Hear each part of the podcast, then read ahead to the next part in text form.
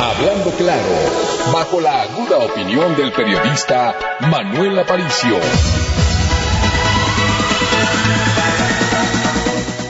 son las 7 de la mañana con 30 minutos. Continuamos hablando claro aquí en ABC Radio, el sonido original, en el 760 de amplitud modulada y de manera simultánea a través de Radio Expresión México, tu mejor opción en la red desde hace ya 21 años. Ahora, si ustedes me permiten, damos la bienvenida a la maestra Guadalupe Orona. Ella es líder social en el estado de Hidalgo y como saben también cada miércoles nos tiene comentarios muy interesantes. Maestra, ¿cómo está? Gusto saludarle, buen día. Gracias, Manuel, buen día a usted, a todo su auditorio, todo el equipo de Hablando Claro. Todo el mundo conocemos, sabemos sobre los problemas que se están presentando para la vacunación de los adultos mayores. La semana pasada tuvimos en Pachuca el inicio de dicha vacunación y realmente fue muy triste ver por horas, cuatro, seis, ocho horas, adultos mayores haciendo fila para poderse vacunar en la Plaza de Toros de Pachuca. Y se empieza también a hacer, a dar la vacunación a llevarse a cabo en diferentes municipios. Ya le tocó a la zona rural, de Pegua, es una de las regiones más pobres del estado y vimos imágenes realmente dolorosas donde familiares de adultos, de adultos mayores obviamente de esta región del estado de Hidalgo, tuvieron que transportar a sus padres o abuelos en sus espaldas o en camillas improvisadas con palos y cobijas para llevarlos a vacunar contra el COVID. Caminando varios kilómetros por veredas y caminos de terracería, dieron muestra ciertamente de su amor filial pero también reflejaron sin palabras, con una sola imagen, don Manuel, el abandono gubernamental y la pobreza, la falta de vías de comunicación y transporte, entre otras terribles carencias. Y como esos casos, tenemos decenas de cientos en la entidad. Y esas imágenes de ver a los adultos mayores llevados a espaldas de sus familiares o en familias improvisadas me trajo también a la mente las imágenes que vimos de miles de indígenas un 10 de abril de 2019 caminando más de 20 kilómetros por las vías federales que concluyen a Pachuca. Caminaron niños, jóvenes, adultos y hasta ancianos para pedir, para solicitar al gobierno del Estado que les atendiera y resolviera sus demandas. Y tuvieron que caminar porque el gobierno del Estado, que encabeza en Hidalgo, el licenciado Omar Fayad en su intento de, impedir que se vieran en las calles más de 40 mil hidalguenses clamando solución y pusieran al descubierto de la opinión pública nacional la inconformidad social y el reclamo ante la desatención, usó a la policía estatal y muchas de las policías municipales para cerrar las carreteras e impedir el arribo de los manifestantes a la capital del estado. Ello obligó a los hidalguenses que habían logrado acercarse un poco más a las inmediaciones de Pachuca a bajar de sus transportes y caminar por horas con la intención de encontrar solución a las antiguas carencias de sus familias y comunidades. Incluso muchos hidalguenses recuerdan que en ese intento para impedir la multitudinaria manifestación que llegó a provocar el accidente de uno de los autobuses que transportaban campesinos de la Huasteca, teniendo como resultado varios lesionados y la pérdida de una vida humana. A dos años de tan grave agresión a los derechos humanos, al libre tránsito de miles de, sus gobernados, las comunidades siguen igual o en peores condiciones, sin solución, sin atención por parte del gobierno que encabeza el licenciado Omar.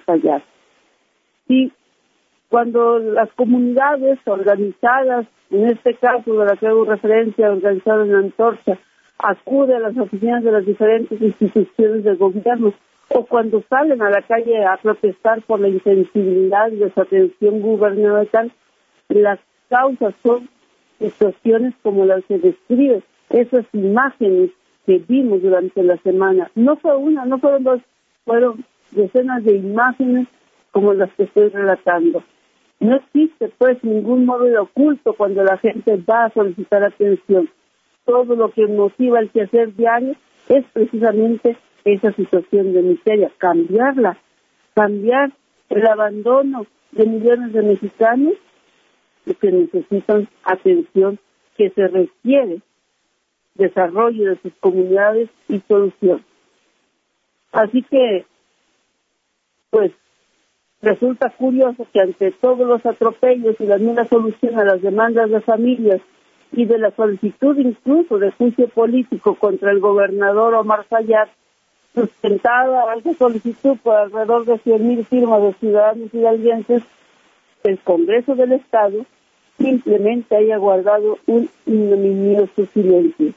Ni un pronunciamiento, ni un llamado al Ejecutivo del Estado, ni una sola solicitud de información de los hechos narrados, ni siquiera un exhorto, menos darle entrada a la solicitud de juicio político o de procedencia. El Congreso del Estado lo controla la mayoría morenista y hay una obvia, pues, si no confabulación, al menos acuerdos entre ambos poderes. Al final se demuestra pues que son lo mismo, aunque se pinten de otro color, y que lo que menos le interesa, a pesar de sus discursos a favor del pueblo, es precisamente la situación de ese pueblo. La situación de Manuel, la situación actual para muchos hidalguenses es peor que la de hace dos años, donde ya existía una muy, muy inhumana desatención a sus necesidades por parte del gobierno estatal. Ahora, como todos sabemos, la pandemia y sus graves consecuencias, como la muerte de miles de paisanos, desempleo, desatención o muchos otros problemas de salud y poner en la encrucijada a millones de mexicanos que o morir por COVID o morir pero por hambre. Pero como si estas calamidades no fueran suficientes, tenemos un aumento escandaloso de víctimas de violencia y de desaparición forzada, incluyendo a los mexicanos más inocentes, a los más preciados de nuestra sociedad, a nuestros niños y niñas.